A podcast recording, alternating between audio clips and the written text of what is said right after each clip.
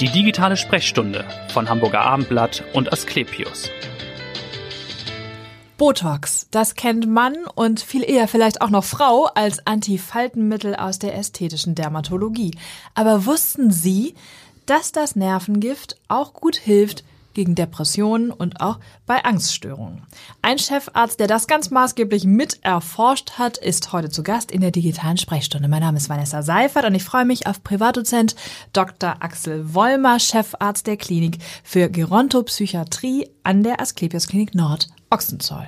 Hallo, Frau Seifert. Schön, dass Sie da sind. Das klingt sehr, sehr spannend, das Thema. Und man fragt sich natürlich, wie kann das sein? Ist es so, dass wenn man besser aussieht, sich auch besser fühlt. Aber so trivial wird's nicht sein, oder?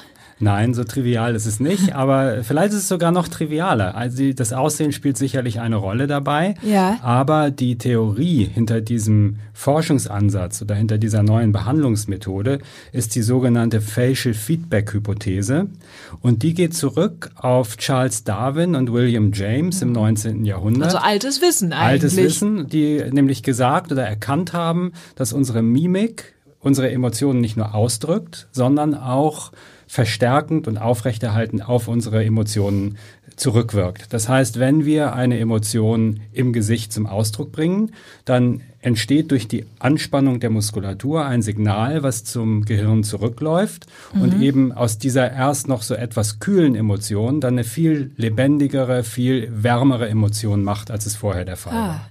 Und mit Botox unterbrechen wir eben diese Rückkopplungsschleife, indem wir die Muskulatur entspannen, sodass genau, eben das ist ja die Wirkung, ne, im Grunde nicht mehr zurückläuft. Ja. Genau. Und das heißt, man spritzt ja auch tatsächlich dann in die sogenannte Sorgenfalte. Das Ganz ist, genau. Das ist richtig. Ne? Ja. Und zu dieser Wechselwirkung ist es im Grunde so, die Frage, sind wir traurig und machen dann ein trauriges Gesicht oder machen wir ein trauriges Gesicht und werden dann traurig, oder? Ja, das ist natürlich eine klassische äh, Henne-Ei-Frage genau. im Grunde. Mhm. Und die, La die Wahrheit liegt irgendwo dazwischen. Also es verstärkt sich ähm, gegenseitig und äh, schaukelt sich hoch gewissermaßen.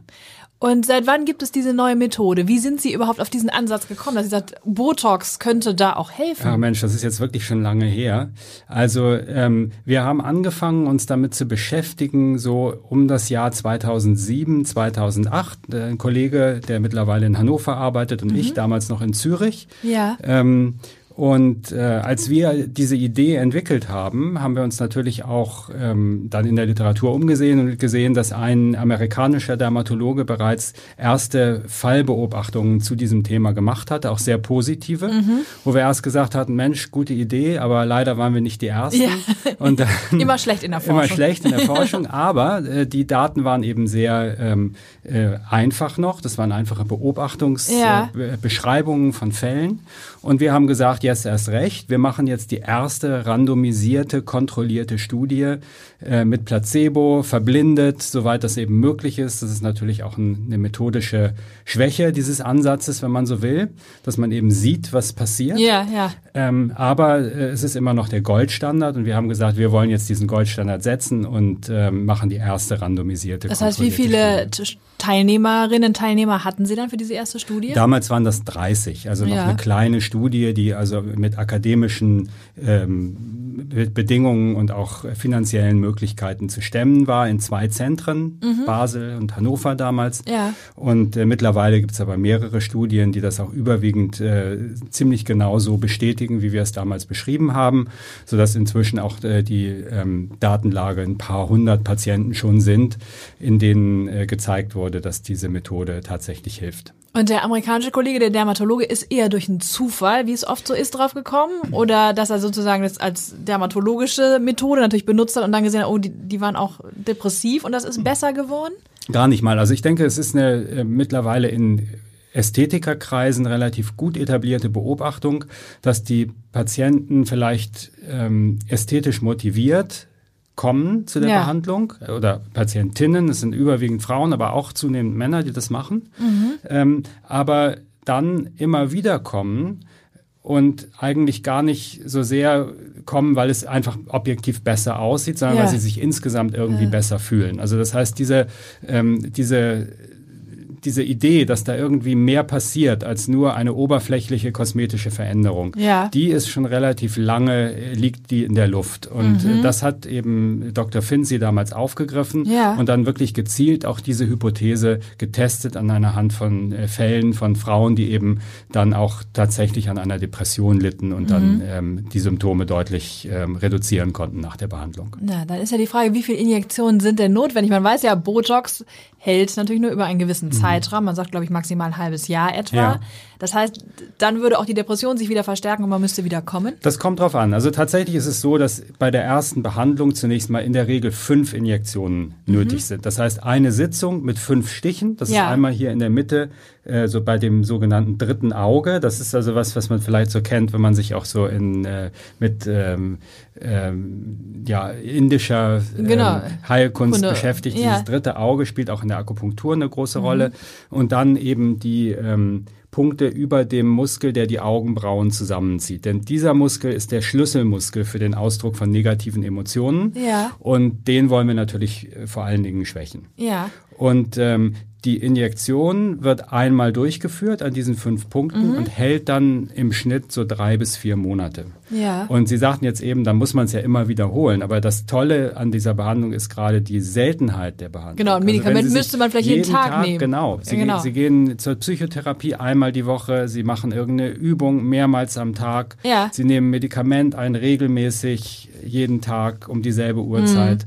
Mhm. Ähm, und hier haben Sie ein Depot-Antidepressivum. Das gibt es bisher ähm, als äh, Neuroleptikum für die Behandlung von Psychosen. Ja. Da gibt es auch äh, Depotspritzen, die man setzen kann, die dann über einen bestimmten Frei Zeitraum diesen Wirkstoff freisetzen. Mhm. Und bei Botox ist es eben so, oder Botulinumtoxin, ganz Wie es allgemein ja eigentlich gesprochen, heißt, genau. Mhm. ähm, dass dieser muskelentspannende Effekt ähm, eintritt und dann für drei bis vier Monate anhält, bis dann der Wirkstoff abgebaut ist oder sich eben neue ähm, Nerven-Muskelverbindungen gebildet haben und dann ähm, die Muskulatur wieder an Aktivität gewinnt. Und manchmal ist es dann so, dass die Depression zurückkehrt. Ja. Also insbesondere bei solchen Patienten, die vielleicht ähm, lange schon krank sind. Sagt, der ähm, schwere Grad spielt doch eine Rolle wahrscheinlich, natürlich. oder Aber nicht? vor allen Dingen auch die, die Chronizität, also das heißt die Langwierigkeit Ja. der Depression oder auch die Schwierigkeit, sie bisher zu behandeln. Mhm. Und äh, diejenigen, die eben chronisch an Depressionen leiden,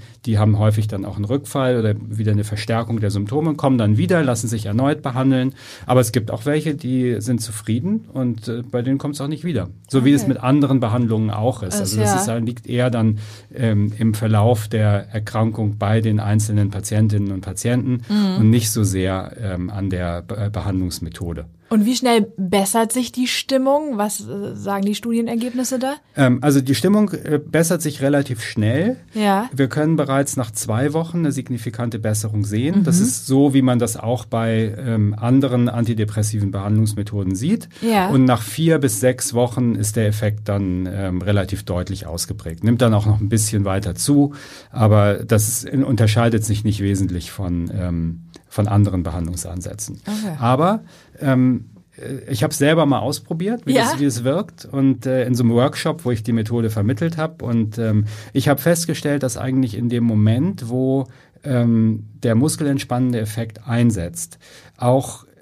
äh, Emotionen, die so schnell kommen, also zum Beispiel Ärger in irgendeiner Ja. bestimmten Situation, Ja. nicht mehr so intensiv äh, erlebt wird. Und äh, das habe ich gespürt, das hat aber auch meine Umwelt gespürt, also meine Familie, meine Ja, Kinder. das und gehen- meine Sie gehen Frau. jetzt alle sechs Monate, genau, oder und, was? Äh, ähm, ich weiß nicht, vielleicht sollte ich es mal wieder versuchen, aber andererseits gehören negative Emotionen zum äh, Leben natürlich dazu. Ja. Genau, ja. Die Frage ist auch, ersetzt es tatsächlich auch andere Therapien da? Sie haben schon gesagt, gut, Antidepressiva vielleicht schon, aber was ist mit Psychotherapie oder das sind ja Methoden, die sonst auch dann eingesetzt werden natürlich. Nein, also so verstehen wir diesen Ansatz Mhm. nicht. Erstmal muss man sagen, es ist immer noch ein experimenteller Ansatz, also Ja. er ist nicht voll etabliert. Das, da fehlen noch Zulassungsstudien, die Mhm. ähm, dringend nötig werden, aber die im Moment nicht laufen. Das ist sehr, sehr bedauerlich.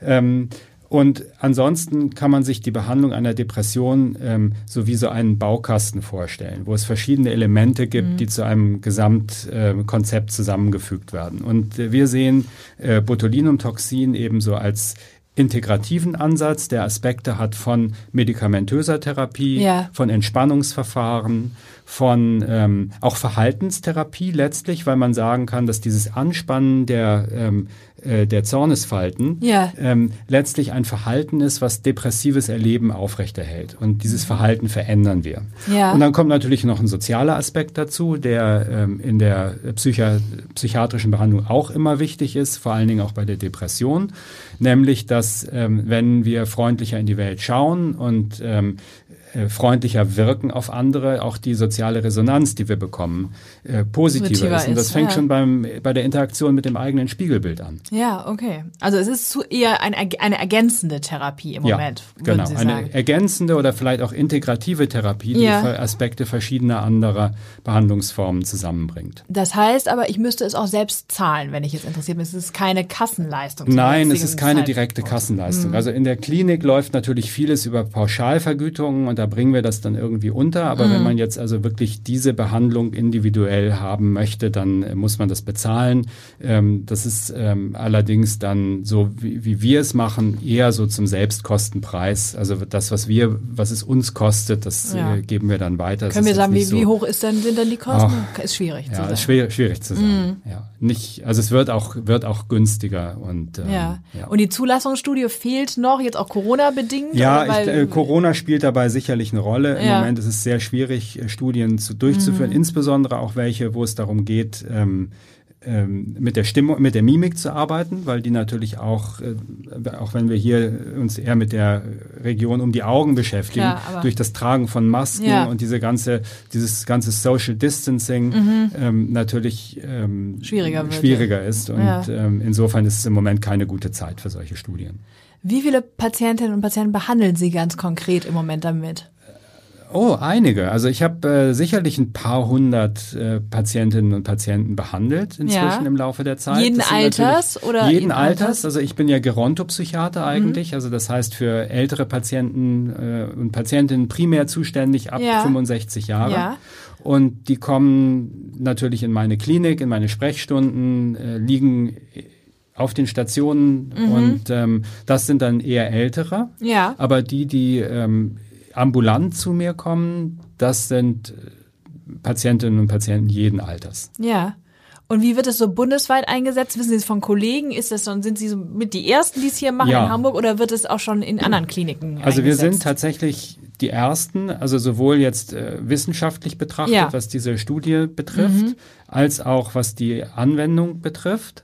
Und äh, es gibt aber immer mehr, ähm, die jetzt anfangen, sich damit auseinanderzusetzen Mhm. und es selber auszuprobieren. Also ich werde immer mal eingeladen zu Vorträgen Mhm. und das führt manchmal dazu, dass an den Stellen in den Kliniken, wo ich die Vorträge gehalten habe, dann die Methode auch aufgegriffen wird. Ja. Ähm, ich kenne ein paar Kollegen, die das machen, auch mit äh, positiven Ergebnissen. Ja. Äh, insbesondere mein Kollege Krüger in Hannover, Mit dem Sie damals mit dem ich damals gemeinsam die Studie schon haben. zusammen Mhm. gemacht habe und mit dem ich auch weiter sehr intensiv zusammenarbeite. Aber auch äh, im gesamten Bundesgebiet, auch in der, in der, in der Schweiz, wo ähm, die erste Studie ja auch gelaufen Ja. ist, großenteils, äh, gibt es ähm, einige, die das auch machen. Okay. Und Aber es jetzt, ist immer noch ähm, Neuland, nicht, nicht wirklich Neuland. etabliert. Es ist immer noch, äh, auch wenn es einige Jahre mittlerweile schon in der Literatur herumgeistert und auch in der Presse relativ viel aufgegriffen Klar, wurde, ähm, immer noch eine neue und experimentelle Methode. Gut, es dauert immer ein bisschen, bis es dann Ja. im klinischen Alltag natürlich ankommt. Mhm. Ne? Und jetzt hat man ja auch, das haben Sie ja auch schon mitgemacht, gesagt, wir können es ausweiten auf andere vielleicht psychische Erkrankungen, also jenseits der Depression. Stichwort Genau. Angststörung, ne? Zum Absolut. Beispiel. Also, Ähm, dieser Ansatz, dass ähm, negative Emotionen nicht mehr so stark ausgedrückt und erlebt werden, Ja. der ist ja nicht spezifisch für die Depression, sondern äh, ein Übermaß an negativer Emotionalität ist im Grunde genommen ja ein ähm, ein Merkmal der meisten psychischen Störungen und im Grunde genommen auch die Quelle des Leidens der Betroffenen. Und ähm, insofern können wir dieses Prinzip anwenden auf äh, theoretisch zunächst mal auf alle psychischen Störungen, bei denen ein Übermaß an negativen Emotionen eine Rolle spielt. Ja. Und da spielt die, spielen die Angststörungen natürlich ähm, eine Rolle. Mhm. Ähm, da gibt es auch erste Befunde, die dafür sprechen. Also da haben Sie auch eine Studie, glaube ich, aufgelegt, ne? ja, also es gibt eine Studie, eine, auch wieder eine Fallserie nur, übrigens von demselben Autor, der damals auch mit der Depression angefangen hat, zur sozialen Phobie. Und da kommt nochmal diese soziale Dimension eben ins Spiel. Also das heißt, hier geht es um äh, Betroffene, die ähm, Angst entwickeln, wenn sie in wenn sie sozial exponiert sind, zum Beispiel frei sprechen müssen in, Ah, der, okay. in der Öffentlichkeit und dann Ja. eben ähm, sie auf ein Publikum wirken, was eben zurückschaut und eben vielleicht äh, kritisch oder ähm, Mhm. Ja. ähm, erwartungsvoll äh, guckt und ähm, dann eben äh, in dieser mimischen Resonanz auch dann diese Ängste triggert. Also was und, für Künstler auch mit ja, zum Beispiel. Lampenfieber oder ja, genau. Auftrittsangst. Mhm. Ja. Ja, okay. Wobei man da natürlich dann ähm, sich fragen muss, äh, stellen Sie sich einen äh, Musiker vor, äh, der natürlich auch das, äh, die, das Traurige, also die negativen Emotionen zum Ausdruck bringen muss. Genau, man darf es ja auch nicht Kunst, lahmlegen und äh, auch die dann unter Umständen auch in seiner Expressivität geschwächt wäre. Mhm. Auch da gibt es experimentelle Befunde, die äh, das nahelegen, dass das der Fall sein könnte. Ja, das ist auf jeden Fall Mhm. sehr spannend. Hat auch seine Schattenseiten. Auf jeden Fall. Wie alles. Aber toll, dass Sie da so aufgeklärt haben schon zu dem Thema. Vielleicht eine Frage zu Ihnen persönlich. Warum sind Sie Arzt geworden? Warum der Fachbereich? Also ich bin ähm, Arzt geworden, weil ich mich immer für Biologie interessiert habe, für Menschen interessiert habe, ähm, auch gerne helfe. Ähm, und ich in einem medizinisch geprägten Umfeld äh, groß geworden bin. Also die das Eltern waren auch Ärzte? Nein, meine Nein. Ärzte Ärzte waren nicht Ärzte. Mein Vater ist aber Biochemiker Mhm. gewesen, hat an der medizinischen Fakultät gelehrt und äh, viele ähm, Menschen in meinem Bekanntenkreis oder dem, dem Bekanntenkreis meiner Eltern waren äh, Ärztinnen und Ärzte. Ja. Und insofern war das für mich prägend und ähm, ich war vielleicht dann äh, zu fantasiearm in, der, in, der, in dem Alter, als die Entscheidung getroffen werden musste, Ja. dass ich gesagt habe, ich mache irgendwas, was ich mir vorstellen kann Mhm. anhand von äh, Rollenvorbildern. Ähm, äh, ich wollte eigentlich Hautarzt werden. Und ähm. Da hätte Botox ja auch gepasst. ja, eben, genau. Also insofern war das, äh, ist das so ein äh, professioneller Zirkelschluss, der Ja. mich im Grunde genommen dahin wieder zurückgeführt hat, was ich eigentlich vorhatte. Und insofern Mhm. ist es in vieler Hinsicht äh, sehr befriedigend, diese Entwicklung äh, voranzutreiben und begleiten zu dürfen. Ja, Und ähm, auch der, dem sprechenden Fach äh, Psychiatrie ja.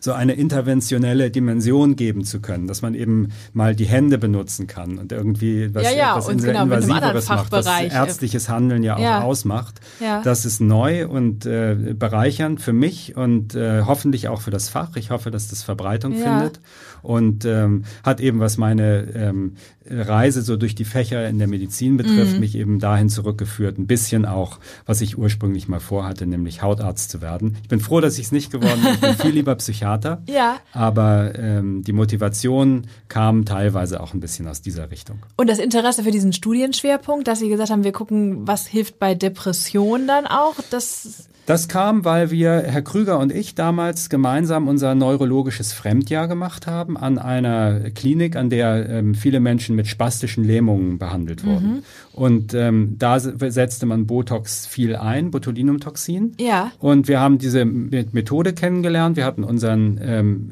unseren fachlichen Hintergrund. Wir haben uns sowieso schon dafür interessiert, wie so Körper und Psyche zusammenspielen. Ja. Haben auch sehr interessante Studien gemacht gemeinsam zur Beziehung von äh, Innenohr äh, und ähm, Stimmung. Also zum Beispiel wie Schwindel und Angst zusammenhängen oder wie warum Ja. man Schaukeln oder Karussellfahren so toll findet, warum Babys ruhig werden, wenn man sie so schaukelt. Das hängt auch mit so einer Psyche-Körper-Achse zusammen, die Okay. in Wechselwirkung steht. Ja.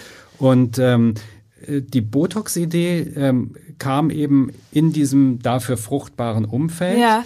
äh, aus meiner eigenen Erfahrung, dass ich eben schon immer gemerkt habe, wenn ich in einer Situation mich nicht wohlfühle, dass sich mein Gesicht, also vor allen Dingen so im Bereich des Mundes oder auch um die Augen, äh, so ein bisschen verspannt und Ja. ich eigentlich das, ähm, diese negative Emotion in meinem Gesicht schon früher äh, äh, ablesen kann gewissermaßen, nicht sichtbar, sondern so von der von der Mhm. Von der- Selbstwahrnehmung ja, her, ja. äh, noch bevor ich eigentlich mir dieses Gefühls wirklich bewusst bin. Mhm. Und insofern war das für mich immer eine intuitive Wahrheit, diese ähm, diese Wechselwirkung zwischen Mimik und Stimmung. Ja. Ja. Und ähm, dann eben die Gelegenheit zu sagen, das machen wir jetzt. Ja, und dann auch zu sehen, wahrscheinlich, es kann ja auch, man guckt oft immer so auf Nebenwirkungen, die negativ sind, aber man Ja. kann ja auch mal gucken, was sind eigentlich die positiven Nebenwirkungen. Richtig. Und so ist auch so, so rechtfertigen wir auch die Behandlung. Also es Ja. gibt ja die kosmetische Indikation neben den ganzen neurologischen Erkrankungen, die Mhm. auch behandelt werden. Und die meisten erwachsenen Menschen sind in der Lage, eben so eine Zornesfalte auch zu produzieren. Und äh, wir können im Grunde genommen sagen, wir behandeln zulassungsgerecht diese Falte und setzen darauf, dass das diese psychischen Nebenwirkungen eintreten. Okay, gut. Und letzte Frage, was machen Sie, wenn Sie nicht in der Klinik sind? Ähm, am liebsten Windsurfen. Ah ja, okay, schön. In äh, Nordsee, Ostsee? Ja, Nordsee, Ostsee. Egal. Wann immer Wind und Wellen äh, das zulassen, äh, bin ich da anzutreffen. Und Familie und Beruf müssen natürlich auch mitspielen. Das ist klar. Vielen Dank, dass Sie heute da waren und hören Sie gern wieder rein in die nächste digitale Sprechstunde. Vielen Dank. Weitere Podcasts vom Hamburger Abendblatt finden Sie auf abendblatt.de slash podcast.